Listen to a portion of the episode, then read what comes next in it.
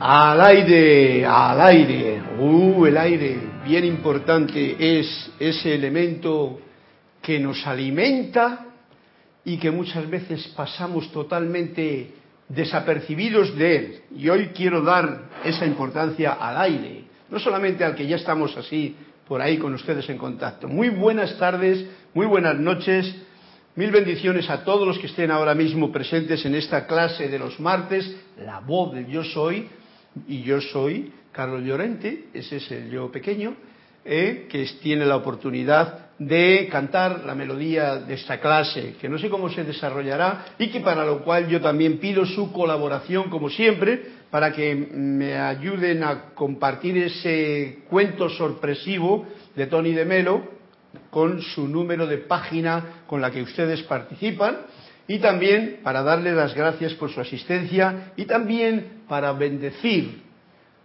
la magna y todopoderosa presencia yo soy en mí, reconoce, saluda, bendice a esa luz victoriosa que pulsa radiante en sus corazones. Y tenemos al mando de la cabina y los mandos de los otros aparatos electrónicos con los que nos podemos intercomunicar a Cristian, que gracias por tu servicio amoroso y al cual le pueden reportar tanto la sintonía como la eh, página de ese número que me ayudan a contar ese cuento. Y bien, así desarrollaremos la clase. Pero hoy, como estoy un poquito así como energético, porque estoy trabajando en un canto nuevo y en vista de las situaciones que están tan candentes en todos los lugares del planeta, y es porque sencillamente no es ningún problema. Esto es como, como el principio de esa historia que cuentan de las vacas flacas. Las vacas flacas es un símbolo de cómo en la humanidad hay periodos así de subidón y de bajadón. Ahora, gracias a todo el comportamiento humano, de falta de reverencia por el reino elemental, de falta de cuidado, por decir algunas faltas que faltan, ¿no? O que todos sabemos de ese comportamiento que tiene el ser humano en su forma de personalidad egoísta, que como dijimos el otro día no está mal, porque, pero que nos hace aprender lecciones duras. Pues eh, quiero yo empezar esta clase con música, con un canto. Podría traer, que he traído aquí una balalaica, por, una balalaica es un instrumento bonito, ¿eh? Me lo regalaron de Rusia directamente con amor. Me lo trajeron un estudiante mío de allí de, de, de, Marbella. Y entonces pues hago cositas así como... ¿eh? Ya los instrumentos les suelo dar una variación para que, para que sean más adaptados a esta nueva era en la que estamos viviendo. Pero se puede tocar música como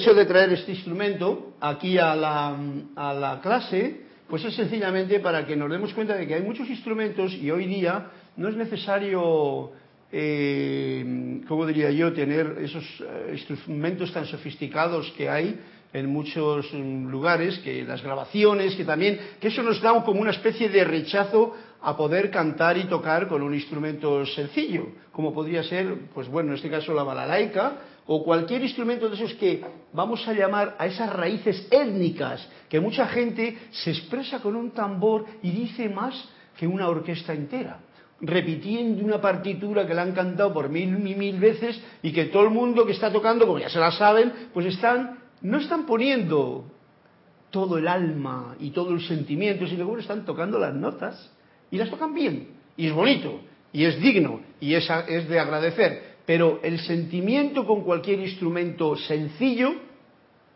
y esto es parte de la clase, ¿no? Y sabéis que el mejor instrumento es el propio organismo, el propio cuerpo. Un, instrumento que tenemos a mano, que va con nosotros, que no hay que comprar en ninguna tienda, que lo único que se requiere es, en realidad, que le tengamos lo más afinado posible, en todos los sentidos. ¿eh? Porque este se toca, Este es un instrumento que se toca, se escucha, se huele, se siente, se intuye, se mira y se ve. ¡Wow! Para afuera y para adentro. Tiene sus misterios por descubrir todavía. Luego están otros instrumentos como en este caso la guitarra, que voy a aprovechar ahora para mm, regalarme, porque yo lo regalo a ustedes, pero me lo estoy regalando a mí, un, canto nuevo que estoy haciendo y quiero que sea, como he dicho, un momento de gratitud a los cuatro elementos. Así se titula este canto. Y, debido a qué, uy, se está acabando la batería, eh, debido a que a que eso que he dicho antes, están los, los elementales y los, la tierra, la madre tierra, Pachamama, aquí que se puede hablar en ese idioma, que tenemos a los Andes y tenemos a, los aztecas y tenemos a todas estas, estas mm, eh, cantidades de personas que vivían aquí en su hábitat hasta que vinieron nosotros metiendo la mente, la mente. Los otros son los otros, que yo no sé si son los europeos o los otros, los que siempre vienen de otra forma. Entonces este canto se le dedico a mí y a ustedes, que somos lo mismo, y a, los, a la Madre Tierra con sus elementos. Y, y me da el gusto de poderlo cantar para poderlo grabar mejor, coger ese momento. Siempre hay música en el alma, que lo siente el corazón cantando vivo el camino, el canto de mi interior.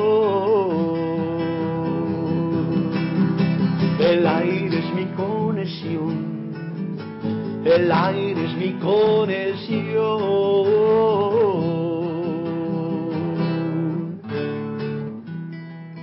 Cuando el canto es armonioso, marca el ritmo del cantor todo resulta sencillo si agradezco y doy amor.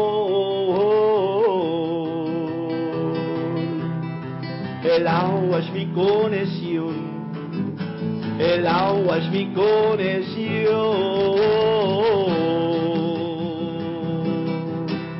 Aire, gracias por ser agua, gracias por ser tierra Gracias por ser fuego y ser amor, aire. Gracias por ser agua. Gracias por ser tierra. Gracias por ser fuego y ser amor.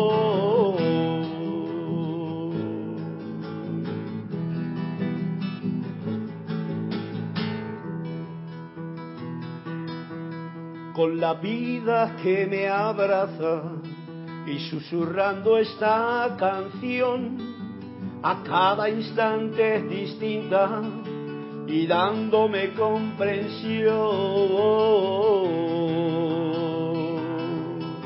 La tierra es mi conexión, la tierra es mi conexión.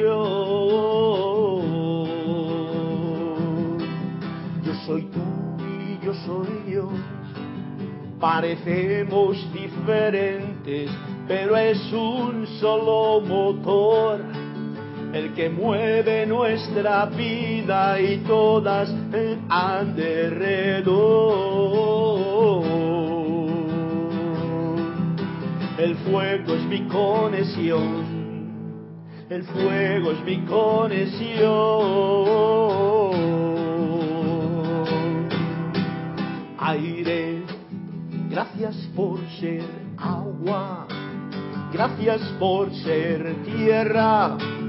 Gracias por ser fuego y ser amor, aire. Gracias por ser agua. Gracias por ser tierra. Gracias por ser fuego y ser amor. Gracias por ser agua, gracias por ser tierra, gracias por ser fuego y ser amor.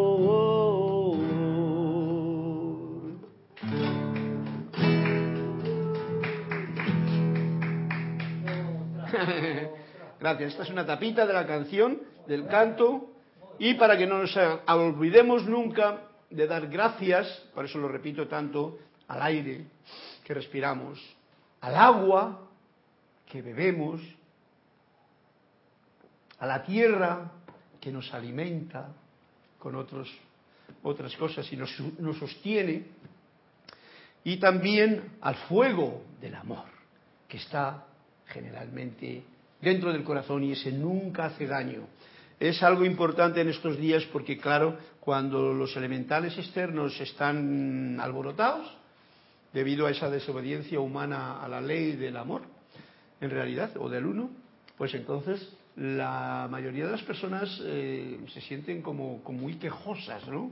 Y esa forma hay que evitarla, digo yo, por lo menos yo lo estoy evitando siempre, dando las gracias. Aprender a ser agradecido por todo te evita un montón de problemas. Ah, y como dije en la clase anterior, agradecer siempre con cara sonriente, no con cara de arpa desafinada, como diría Olivia Magaña, sino con cara sonriente, porque eso es un truco para la mente. Cuando tú sonríes, la mente se queda sorprendida y dice, ¿y este de qué se ríe, no?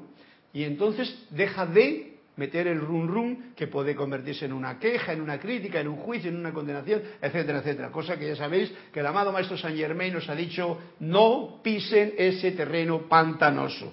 Bueno, pues gracias por permitirme ensayar, porque esto no es más que un ensayo, este canto y también enviarle en un agradecimiento para que suene en sus hogares, para que suene en su corazón y para que la gente sea agradecida. Ese es el canto, nada más un canto de mi, sentimiento para que sea un agradecimiento de lo que demos por todo lo que tenemos. Y eh,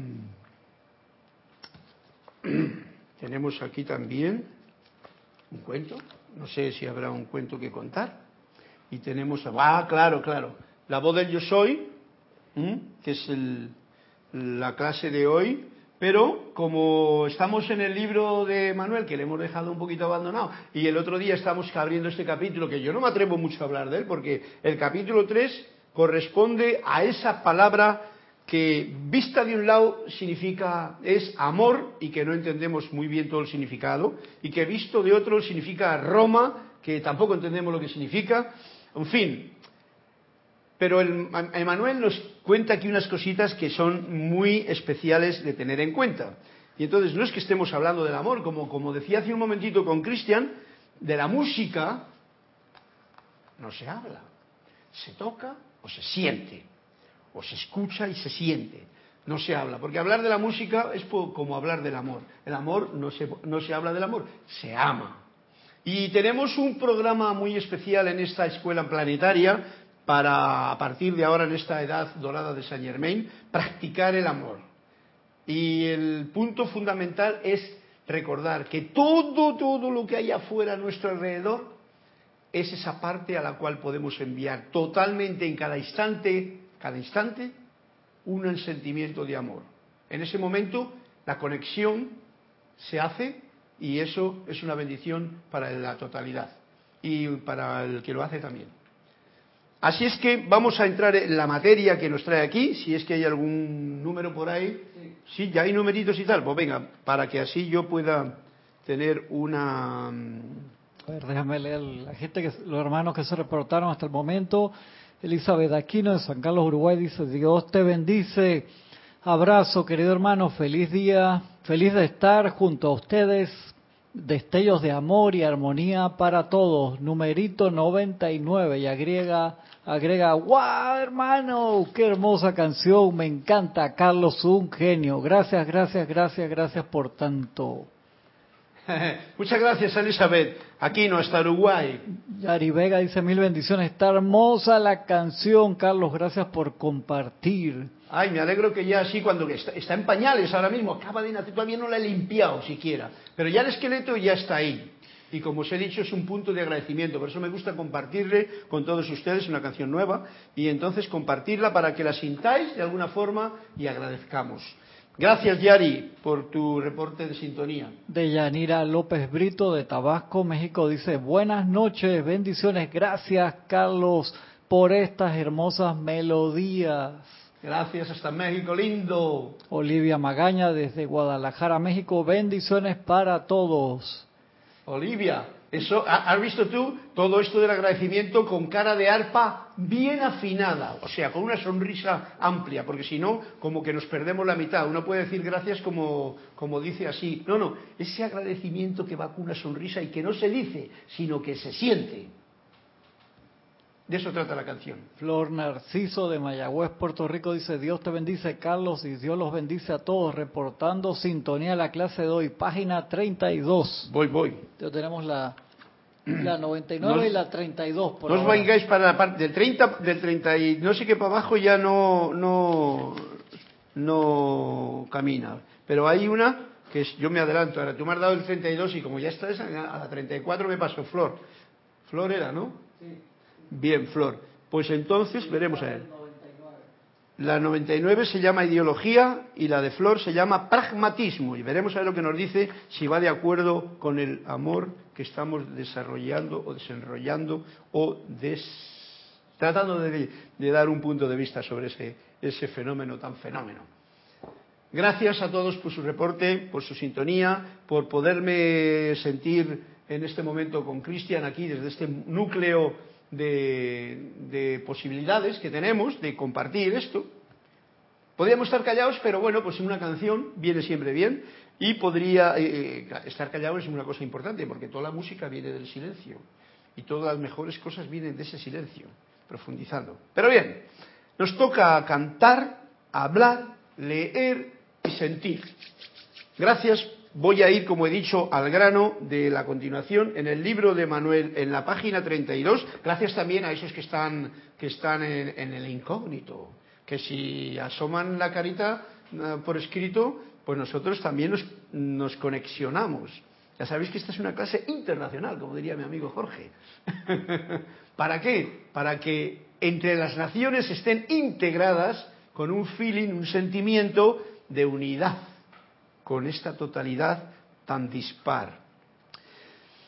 Y dice Emanuel, como pregunta en la página 32, ¿sobrevive el amor a la muerte? Wow. Veamos lo que nos dice. Ya para principio ya nos contesta de esta forma, el amor es eterno. O sea, que nada de partida. La mente es muy temerosa, ¿sabéis? Hoy he tenido un caso yo muy especial de un amigo mío de Venezuela, que es un tío que es como podríamos llamarle muy espiritual y tal, ¿no? Que conocimiento y tal, ancestrales y tal. Pero se le ha eh, desencarnado su madre con 97 años y sentía dolor. Y yo digo, men, ya sabes tú que nos dice Manuel, que morir es como sencillamente quitarte un zapato que te estaba apretando y apretando y por fin te liberas de eso y tenía cantos dentro.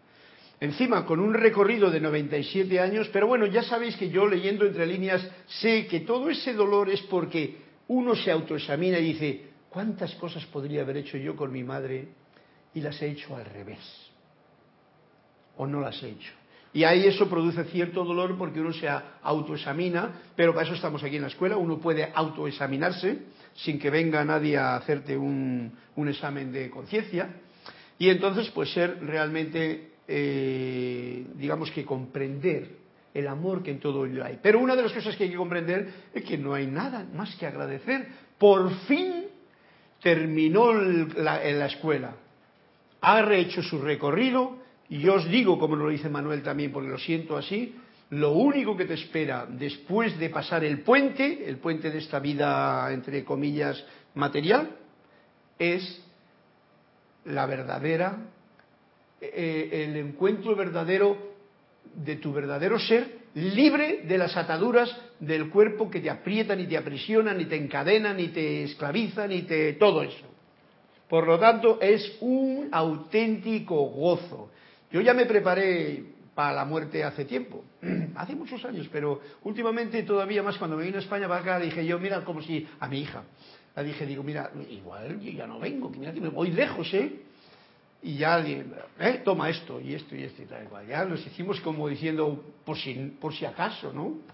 Y hoy yo digo, es muy importante, esto es, esta clase se llama Sobrevive el amor a la muerte. Esto, una vez que comprendes que la muerte no existe, que bien claramente nos lo dicen los maestros, pues ya, ya está, ya no existe. Es un obstáculo que nos han metido aquí con el miedo de los programas, de las religiones, del cielo está allá y aquí lo que hay es pecado, pues todo ese rollo que ya creo que nadie de ustedes lo tiene en RAM porque lo han hecho delete hace tiempo, se han comprado una nueva computadora para irla programando, pues entonces tenemos una bendición, reconocer que la muerte no existe que se acabó el viaje aquí que y procurar, procurar, porque ya que estamos aquí, esto es lo que hay que procurar, ya que lo que venga por allá, ya os digo, como le he dicho a mi amigo, no te preocupes por tu madre, tu madre ya está en lo que llaman el cielo.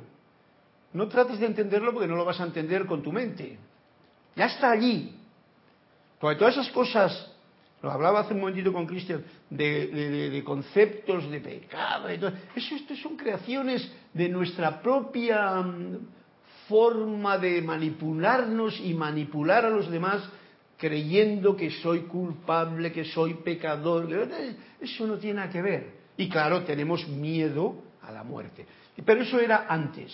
En la edad dorada de Saint Germain, bien claro nos lo dicen los maestros, la muerte, amigos, quítense este concepto porque no existe.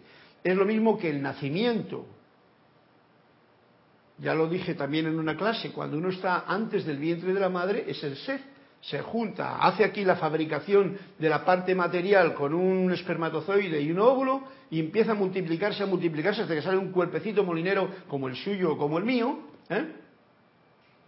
Y ahí tenemos las aventuras que pasamos aquí. Pero cuando estás en el, en el vientre de tu madre y naces a este plano y respiras, eso sería una muerte de la otra parte y un nacimiento a esto. Por lo mismo es exactamente la muerte, lo llamado muerte de este plano, para pasar al otro plano superior donde la conciencia va a poderse desarrollar con la libertad del ser. Bien, pues entonces, el amor es eterno. Ya con eso está dicho todo. Y el amor, que es eterno, se manifiesta mucho más en los mundos internos. Aquí nos cuesta más manifestarlo. O tenemos tantos conceptos de amor y amorcillo y amorcete que la verdad que tenemos una confusión eh, que nos, mm, nos, digamos que nos, como nos escalona en estos conceptos de amor. Y por eso se arma este follón que cada cual tiene. Pero que conste que esa es la escuela, esta es la escuela donde hemos venido a aprender precisamente esa materia. Pasa a través de todas las barreras ilusorias como lo son el tiempo y el espacio. Fijaros que nos pone dos ejemplos. El tiempo y el espacio son los elementos con los que aquí jugamos en este plano. Bueno, pues todas las barreras del tiempo y del espacio, el amor, como pájaro que vuela sobre frontera, así las pasa. Para darnos una idea, así lo veo yo, ¿vale? El amor es una conexión, ¿eh? Decía yo, el aire es... Mira, esta, esta frase no la puse yo el agua, el agua, gracias por ser, el aire es mi conexión, el agua es mi conexión, el fuego es mi conexión, el amor es una conexión inquebrantable. O sea, no podemos romper esa conexión aunque uno se crea que no está enamorado, que no le quiere nadie, que el amor es una cosa para otros, porque yo no me ama a nadie y tampoco amo a nadie. Bien, el amor es una conexión inquebrantable. Ojo al dato que es importante. Está ahí siempre, siempre, porque es eterno. La conciencia suya es así, va de lo físico a lo no físico.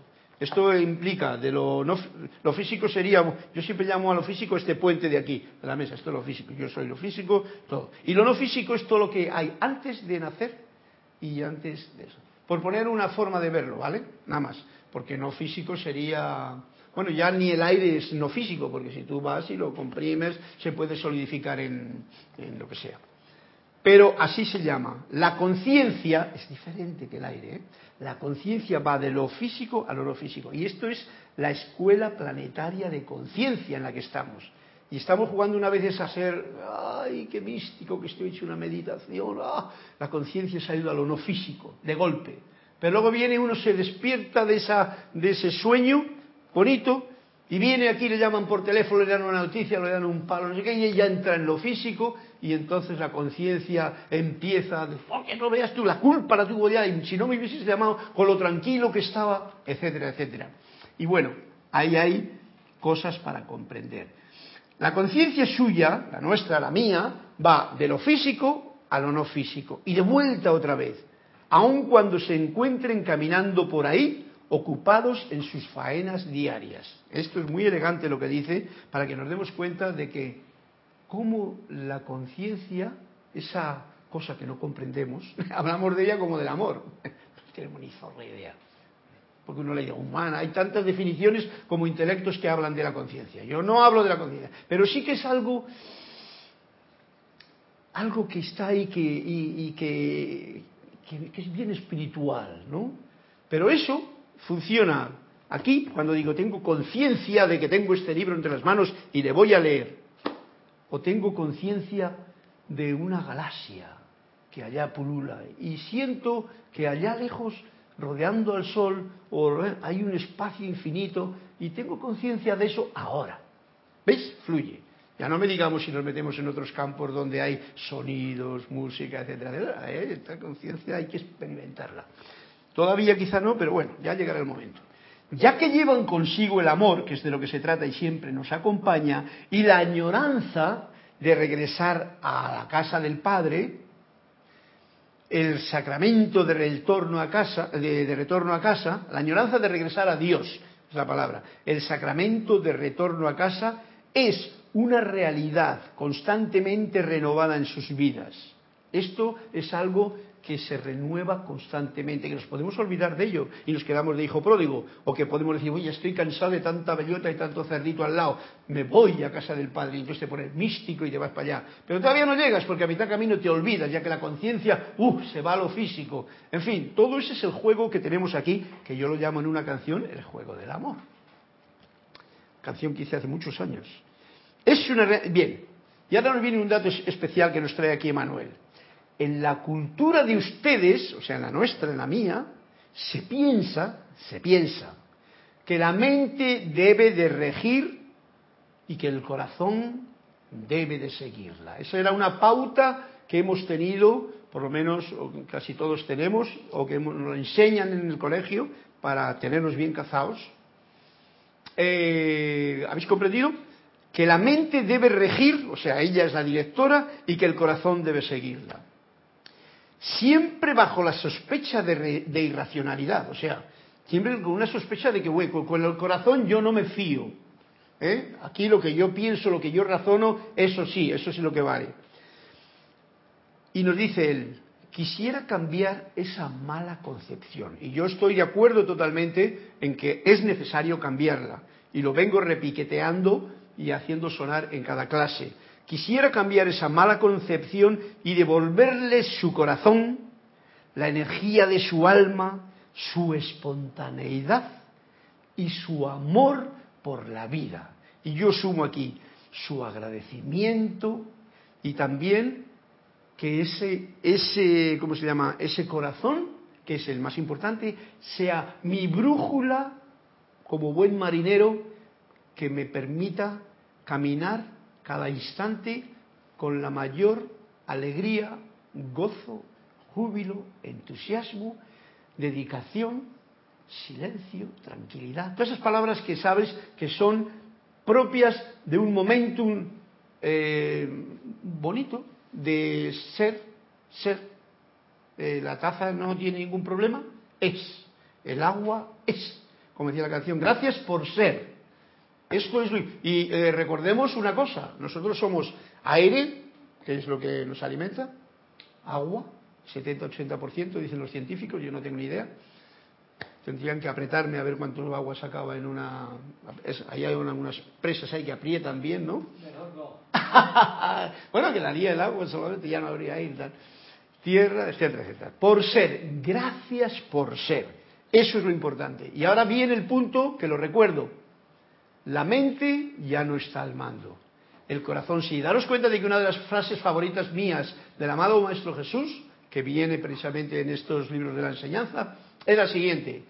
A modo de educacional, nos dice, pongan sus cuatro vehículos inferiores, mental, o sea, la mente, el intelecto, etérico, físico y emocional, al servicio de el Cristo interno, del cuerpo mental superior. Cuerpo mental superior.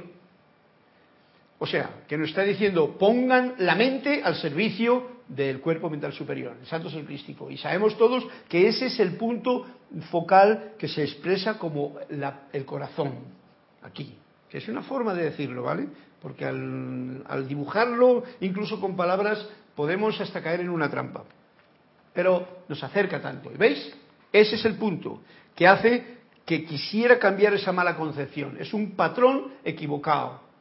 La mente no es que sea mala, la mente es fantástica, es una herramienta divina, pero, porque es una parte de lo divino que está aquí funcionando, pero si está al servicio de la mente superior, pues entonces todo va sobre ruedas. Si está como diciendo yo soy la que mando, ahí ya vamos a tener ciertos problemas que cada cual los irá sopesando en su historia según va caminando cada día. Hay que esperar mucho. Por lo tanto, ojo al dato. En la cultura nuestra pensamos que la mente debe regir y que el corazón debe de seguirla. Bueno, se acabó. Delete. Ahora es el corazón el que manda, el que siente, el que experimenta, el que es espontáneo, el que es la energía del alma, el que es la luz donde se manifiesta. Todo eso es el corazón. Y que es el amor manifiesto ahí, la luz, todo. Y entonces la mente está de fiel sirviente, que está muy bien tratada la mente cuando le sirve al corazón del, corazón.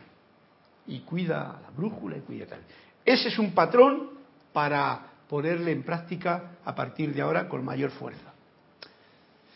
Yo no se lo digo a ustedes, esto me lo estoy diciendo a mí, ¿vale? Únicamente que como tengo que explicarlo en alto, pues me lo explico a mí en alto, a mí que yo soy tú, ¿vale? Como dice la canción, yo soy tú y tú eres yo. Parecemos diferentes, pero es un solo motor, es un solo motor. Me gusta la letra que me ha salido en esta semanita. El mundo no tiene que ser racional. ¿eh?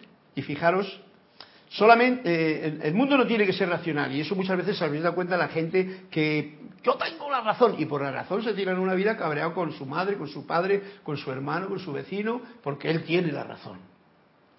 El mundo no tiene que ser racional. No quiere decir que no utilice la razón, sino que no es eso lo que hay que ser.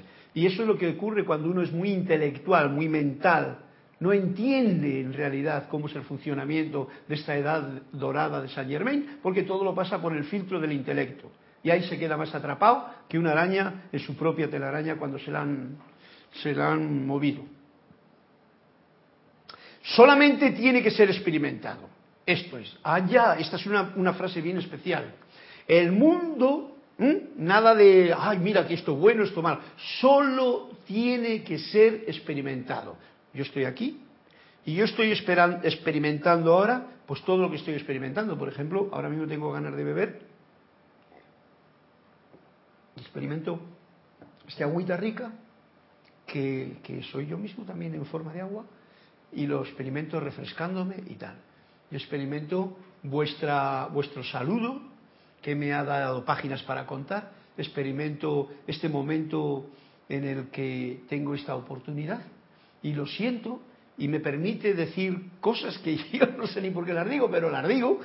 Y leo estas frases que me hacen a mí sentir lo que Manuel me está eh, eh, diciendo, que el mundo no es para racionalizarlo, sino que es para experimentarlo. Y entonces lo que hago es experimento dentro de mis posibilidades, respetando a todas esas partes, experimento dentro de mi mundo y dentro de todo lo que me corresponde alrededor.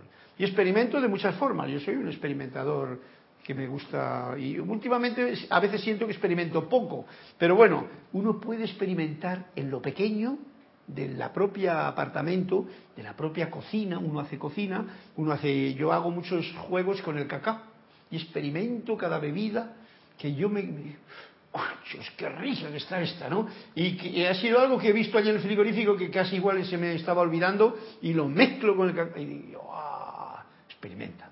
Es, eso es para lo que es este mundo. esto está hablando de mí, pero si tú tienes hijos, pues experimenta con ellos el gozo de ver cómo un niño se sorprende ante cualquier cosa que va. ayer o antes de ayer, ayer el domingo subí al cerro Ancón y me encontré, yo me llevo siempre la flauta. cuando voy al campo me llevo siempre la flauta por si me aburro, ¿no? Nunca me aburro, pero cuando toco la flauta, pues como que las cosas se mueven más, porque la flauta, la música, eh, eleva la vibración de todo. Y justamente pasaba un padre con su hijito, su hijito de cuatro años y tal.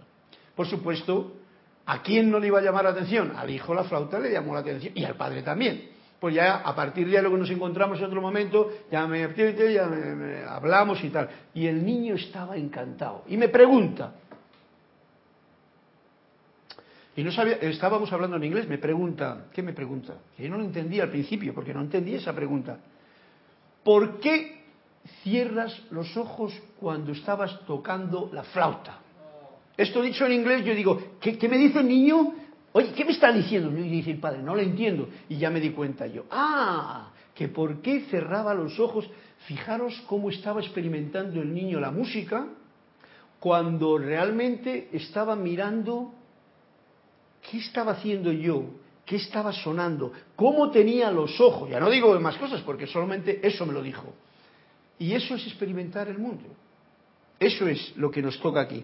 Solamente tiene que ser experimentado. Estoy seguro que ese niño recibió con ese experimento, de ese momento, en un lugar mágico como es el Cerro Ancón, que es un cerrito ahí alto que se sube uh, y que se ve toda la panorámica de Panamá cuando te dejan los árboles en algunos rinconcitos y que da gusto, ¿no? A mí me encanta porque encima pues practicas un poquito el caminante, no hay camino. Total, que el niño lo experimentó y yo experimenté el gozo también de decir, mm", porque me recordó ciertas cosas de mi infancia y lo agradezco. Racionalidad es la exigencia de la mente que le dice al corazón. Esto es racionalizar, para que, sea, que es uno de los puntos que hay que delete. La mente le dice al corazón, yo mando aquí, Eres un tonto, corazón, y no sabes nada de nada. Eso es lo que está haciendo la mente cuando toma el mando y el control. Y el corazón dice, bueno, bueno, pues nada, si eso es lo que tú quieres, y el corazón, o sea, la presencia, espero. Cuando te des con la pared, entonces vendrás de nuevo a mí y en ese momento tendremos que ver si esa definición de que yo soy el tonto y que no sé nada, porque claro, ¿Quién sabe? El corazón nunca sabe. El corazón es. El pulso del latido es, el ser es. Y lo manifiesta. Él, la mente no, la mente le gusta decir que sabe. Eso es ahí donde yo sé y tú a ver si aprendes. Y se lo dice hasta el propio corazón. Por eso muchas veces cuando recibimos una intuición, las intuiciones generalmente, yo diría que vienen más del corazón cuando son intuiciones de estas. Pero mira que por donde ese primer impacto que tenemos muchas cosas confundidas en la teoría de la teosofía y teología y filosofías y metafísicas. Hay veces que tiene uno una intuición, lo primero, pero mira por dónde dice, hace caso a lo que luego viene como segunda señal, que ya eso es pasado por el filtro de la mente y no hace caso al sentimiento del corazón. Ojo al dato, este es un punto que a partir de ahora, en el que la brújula del corazón es la que lleva mi navío, mi barco, en, el, en la experimentación de este plano de la materia, no tengo problema yo, ¿eh? no tengo problema yo ahora en seguir la brújula. Ese es el punto fundamental, porque la mente no hace, eh, y ese es el punto que yo debo de guiarme, guíate por tu sentimiento, o guíate tú, yo, tú haz lo que quieras. ¿Verdad? Tú también, Cristian. Pero como tú y yo somos uno, eh, pues hacemos lo mismo, ¿no? Nos guiamos por lo que el sentimiento que nos dice el corazón. Disfrútalo. ¿Por qué? Porque nos ha dicho esta frase, solamente tiene que ser experimentado. Tú no experimentas con la mente. Tú experimentas con el sentimiento del corazón. La mente es la parte esa que coge datos y tal. Estoy haciendo hincapié en ello porque es que como es importante porque hay que hacer un cambio, ¿no? Se llama, he dicho al principio que el capítulo se llamaba Amor o invertido Roma. Roma es la mente. Amor es el sentimiento. Se me ocurre ahora ponerlo así porque viene como a cuento, ¿no? Y os dais cuenta la de libros y la de teorías y la de escritos y la de evangelios y la de cosas que se han dicho desde Roma. Con cuando lo miras así, Roma. Pero cuando lo miras del lado correcto, amor, todo eso fuera. Y entonces es el sentimiento el que rige. Y cuando dejas que el amor, que el sentimiento rija en tu vida, entonces las cosas cambian. Entonces ya es otra historia. Y nos dice así, nos sigue diciendo Manuel, el pensamiento es una herramienta para llevarlos a ustedes a la puerta, ¿ves? O sea, el pensamiento es buena gente. Es una de las herramientas que tiene el ser humano para qué? Para llevarnos a la puerta. Y una vez que has llegado a la puerta, ¿eh? La herramienta, por ejemplo, para llegar a la puerta sería una escalera si la puerta está allí en lo alto de una montaña y tú necesitas una escalera, como el otro día que veía yo unos chinitos que subían por una escalera así con, los niños y los niños subían para arriba, pero una montaña así y con un precipicio allá, porque querían ir a un sitio y cargados con cosas y subían, tin, tin, tin, digo, yo me quedaba admirado, ¿no? Estas cosas, porque hoy día vemos el mundo en todas estas cosas que tenemos a mano, ¿no? Y es una maravilla para ver un momentito y decir, mira, mira, cómo suben. Y yo me quejo cuando subo cuatro peldaños de que no hay ascensor. Vaya. Y subían con una alegría los niños, los padres, y nadie decía nada. Todo era un silencio. O bueno, esa es la mente, la escalera, que te sube hasta el lugar. Y cuando llegas al lugar, la escalera la olvidas y entras al lugar. Esto es lo que hace. Una vez allí, hay que dejar atrás las herramientas, agradeciendo. Y eso es un ejemplo bonito de lo que para lo que sirve la mente. Por ejemplo, el otro día en el cuento era muy gracioso. Todo lo que está escrito, y digo todo, es parte de esta parte intelectual. Recordemos el cuento del otro día, nos dijo, los libros son los libros. Lo importante es este libro que tú eres, que está dentro de ti, y que cada momento se reedita.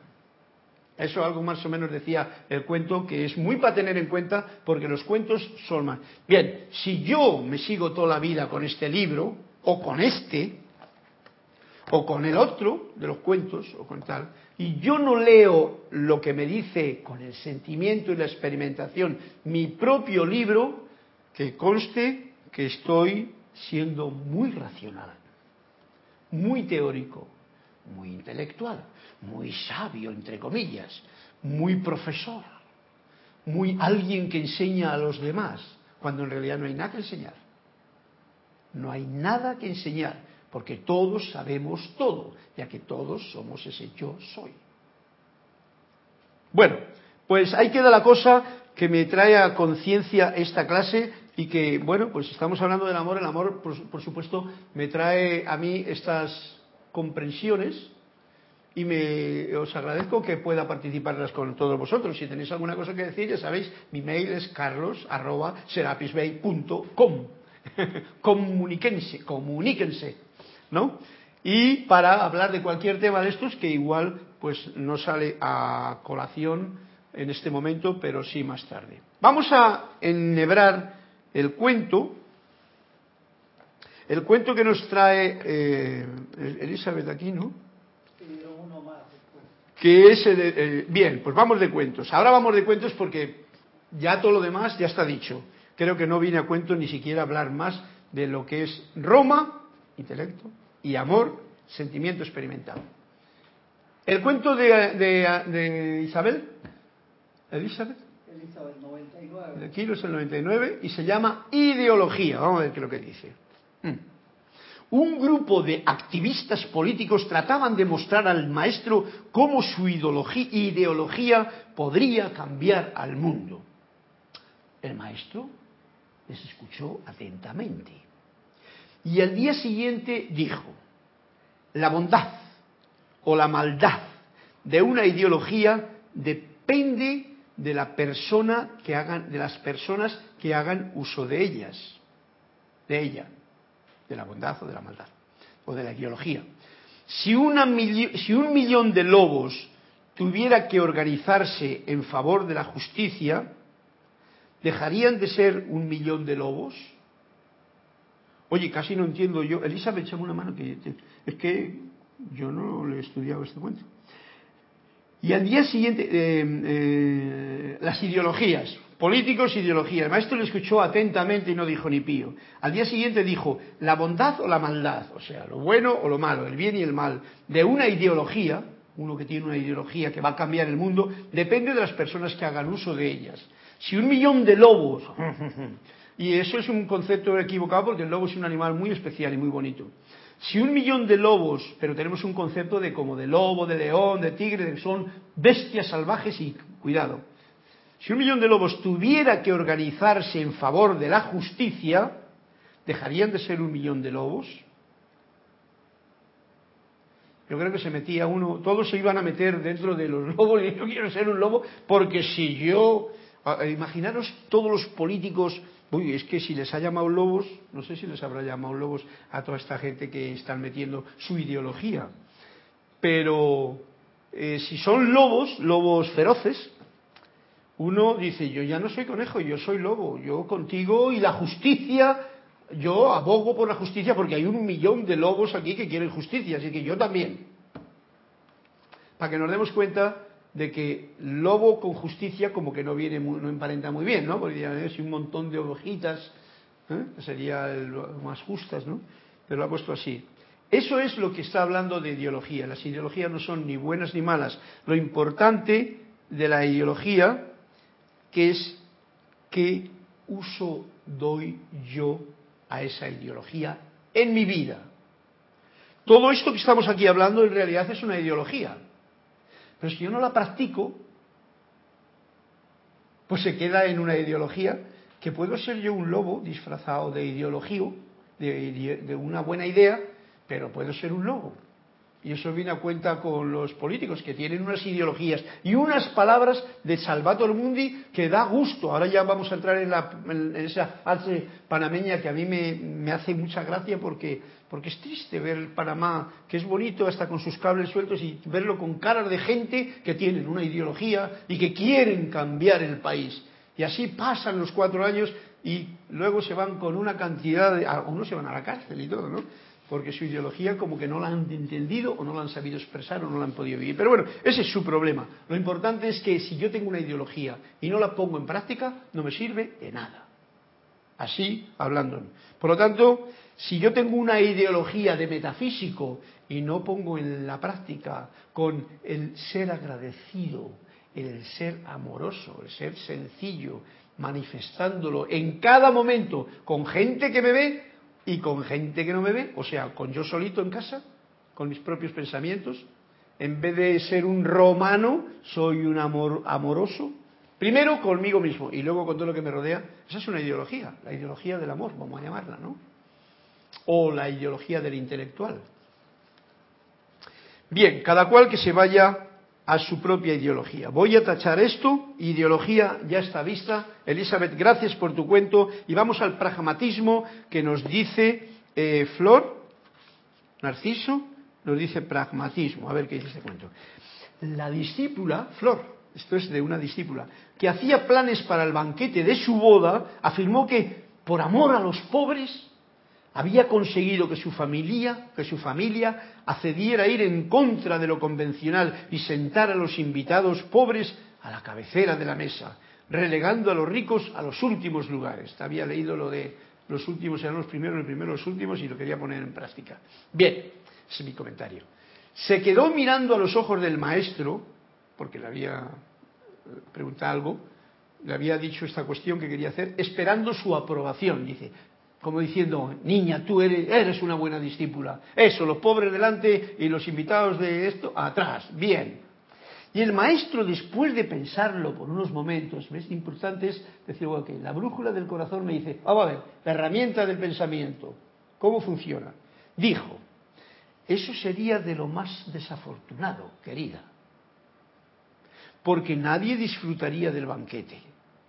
Tu familia se sentiría violenta tus invitados ricos insultados y los pobres pasarían hambre porque estarían demasiado cohibidos viéndose en la cabecera de la mesa para comer a su gusto.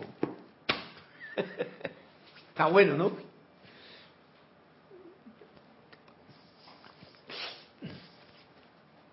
allí delante. Y el otro dice, yo no puedo hacer esto porque estoy aquí, mira la mesa presidencial, y nosotros ¿Este Ok, para que sepamos dar a cada cual su lugar, primero no discriminar, pero también el romper con las convencionalidades, pues bueno, yo no voy a hacer comentario de eso, cada cual que haga lo que quiera, y si tú te casas en un banquete de boda, pues haz lo que quieras. Primero, yo diría, si nadie considera pobre a nadie, ni rico a nadie, se evita el problema de este cuento. Porque todas son llamas triples ardiendo en el corazón de, eh, eh, ardiendo en el corazón en el banquete de la vida. Porque este es un banquete el que tenemos nosotros aquí. Y a veces somos pobres en el banquete de la vida y a veces somos ricos fanfarrones políticos y que tenemos un plan, etcétera, etcétera. Bien, pero eso es lo que, una idea. Dime, Cristian. Raúl Nieblas de Cabo México también se reportó, Carlos, y pidió la página 138. Vamos a por ella, vamos a por ella ya, porque esto ya, es, los cuentos tienen tanta, tanta mm, esencia, sustancia, como las palabras. Es más, mucho más. Los cuentos, hay una serie de cosas que son, por ejemplo, los cuentos de hadas. Y voy a hacer un rememorándum para los que tengan hijos los cuentos de hadas tienen unas, unas, eh, unas programaciones muy profundas, más que estos que tenemos aquí, porque estos son muy directos a fin de cuentas, más profundas todavía, que, están, y cuando se les cuenta a un niño, y, lo que, la advertencia que quiero hacer, que me he dado cuenta yo, con los cuentos, me di cuenta cuando yo tenía a mi hija y compraba algún libro de cuentos, cuentos modernos falsificados de antigua, antigua procedencia y me los falsifican porque los renuevan y hay cosas que las hacen racionales del cuento. El cuento precisamente juega con la irracionalidad del sentimiento de unas imágenes que si tú le cuentas a un niño un cuento de hadas racional, porque le has cambiado, porque tú crees que ahora qué es lo que ocurre ahora mismo, pues entonces tenemos un problema. Vamos a por el cuento de Raúl que nos dice así, constatación, ya con esto constatamos. ¿Qué es lo que la iluminación te ha proporcionado? Le preguntarían al maestro, digo yo. Y dice, y responde, alegría. Eso es lo que proporciona la iluminación. me viene una idea buena. ¿Y en qué consiste la alegría? La pregunta. En constatar que cuando lo has perdido todo, no has perdido más que un juguete. ¡Wow! Este cuento es en constatar, o sea, tú constatas, te das cuenta de que cuando has perdido todo, y hoy día, por ejemplo, os das cuenta de la gente cómo pierde todo, pierde hasta la vida de aquí y todo, porque te viene un huracán y te lleva el tejado, como lo llevaron aquí hace poquito, te o allá en las noticias vemos como la gente pierde la casa, el coche, el autobús, todo pierde, el avión pierde todo. El que ha perdido el avión es porque llegó tarde y lo perdió. Bien, cuando constatas que lo has perdido todo y te das cuenta de que no has perdido más que un juguete, entonces no pierdes la alegría. Y eso es iluminación. ¿Veis qué sencillo? Por eso digo yo lo de la cara de arpa bien afinada, con una sonrisa. ¿eh? Esto es por el, juego que nos hizo una vez Olivia, que decía poner cara de arpa desafinada. Eso no es iluminación. Una arpa desafinada no hay quien la toque. Ahora, una arpa afinada, pues suena como, como decía Jorge, ruin, ruin, y ya estamos en el cielo, que es aquí, aquí. Cuando tú tienes el arpa afinado. Bien, pues esto es bonito. Raúl, me gusta el cuento que has contado y que me, yo le he cantado y creo que le entiende bien todo el mundo. ¿Qué es lo que la iluminación te ha proporcionado? Le dice al maestro. Alegría. Para, esto para que sepamos nosotros, que si yo no estoy alegre, si yo no estoy contento, y no quiere decir que esté jijiji, jajaja, sino una alegría que es ese, esa serenidad de, contemplar y experimentar la vida con naturalidad sin mucho problema. ¿Y en qué consiste la alegría? Le pregunta. Y consiste en constatar, o sea, en darte cuenta que cuando lo has perdido todo, esto es un extremo, cuando lo has perdido todo, no has perdido más que un juguete. Y esto nos dice muy clara la lección de Raúl. Todo esto que estamos viviendo aquí, los escritores han dicho que es un sueño, que es un juego, que nos divirtamos con él. Por eso le decía yo antes a Cristian Hombre, Cristian le tengo yo ahora mismo que, poner en acción eh, con una cosa. Eh, que, muchas veces cuando hablamos de perdón, de pecado, de culpa, todos esos son los que nos han dicho que esta vida no es un juego, que no es un juguete, que no es un gozo, que no hemos ganado ya la vida y que nos la tenemos que ganar a través del sufrimiento, de la igual. Y eso en la edad de San Germán ya no vale. Tú tienes que ser respetuoso, tienes que ser amoroso. decir tienes es como decir, esa es la forma de andar por la vida. Si tú eres pues, respetuoso con la vida, eres cariñoso, eres alegre, no te, no te metes en, ningún lío que no te importa porque es un juego y tú no quieres jugar al juego, pues sencillamente eres libre, libre albedrío, y no juegas a él. Tienes todo el derecho. Si hay algo ahí, es que si no juego, me va, el otro se va. Ese es un problema. Y en esto tengo que ser tajante porque si no lo tomamos así, nos podemos pasar mucha, mucha etapa de la vida eh, pasándolo mal, por no saber jugar, por estar preocupados por por qué voy a vivir mañana, de qué voy a comer, qué es lo que me va a pasar. Y todo eso que conste que estoy tocando temas o notas de la, de la vida que son muy sensibles, ¿eh? porque nos pasa a todos. ¿Eh? Yo ya como me estoy dando cuenta de, cada día de más cositas especiales, por la juventud que uno tiene, pues entonces puedo descifrarlo o al menos esta voz del yo soy me viene de esta forma. Por lo tanto, gracias Raúl, hasta México y que sea un juguete todo lo que hagas en tu vida, con todo lo que tú hagas, para que te des cuenta de que si pierdes el juguete, no has perdido más que eso, un juguete, porque no has perdido la vida. Porque la vida, que es amor, es eterna, como nos decía Emanuel.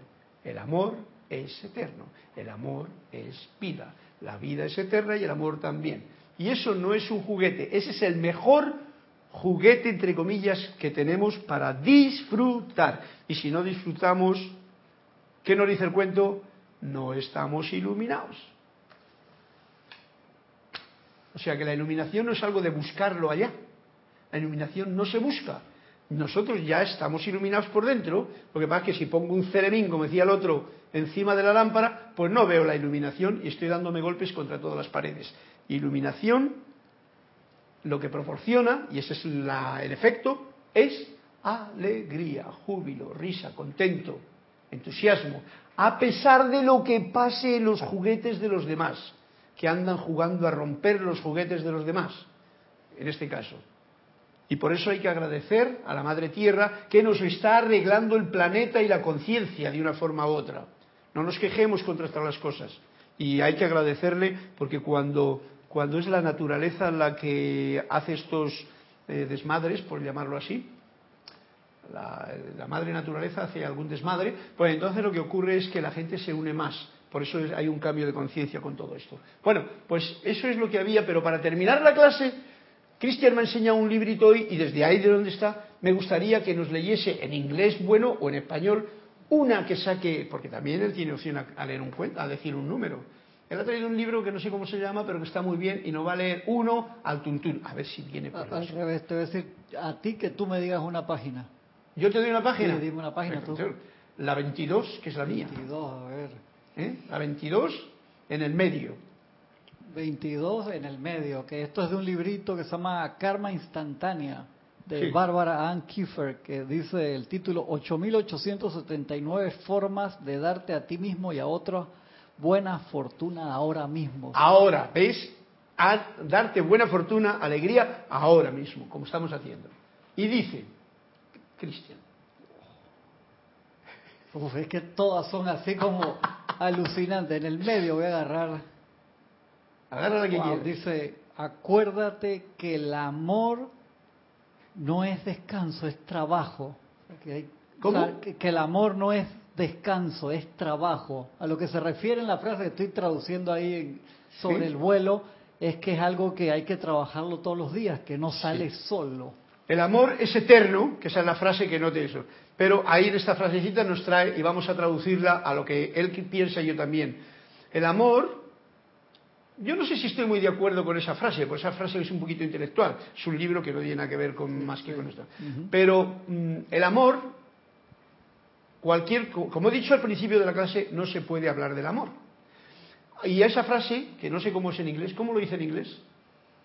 En inglés. Dice, en inglés sería, dice, remember that love is not leisure, is work.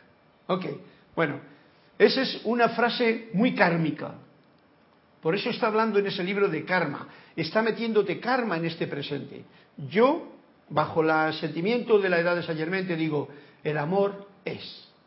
Todo lo que pongas detrás del amor es intelecto. Y hoy en esta clase lo hemos dicho bien claro. No hay nada que poner en el amor. Porque el amor es para sentirlo, para vivirlo, para reírte con él y para darlo.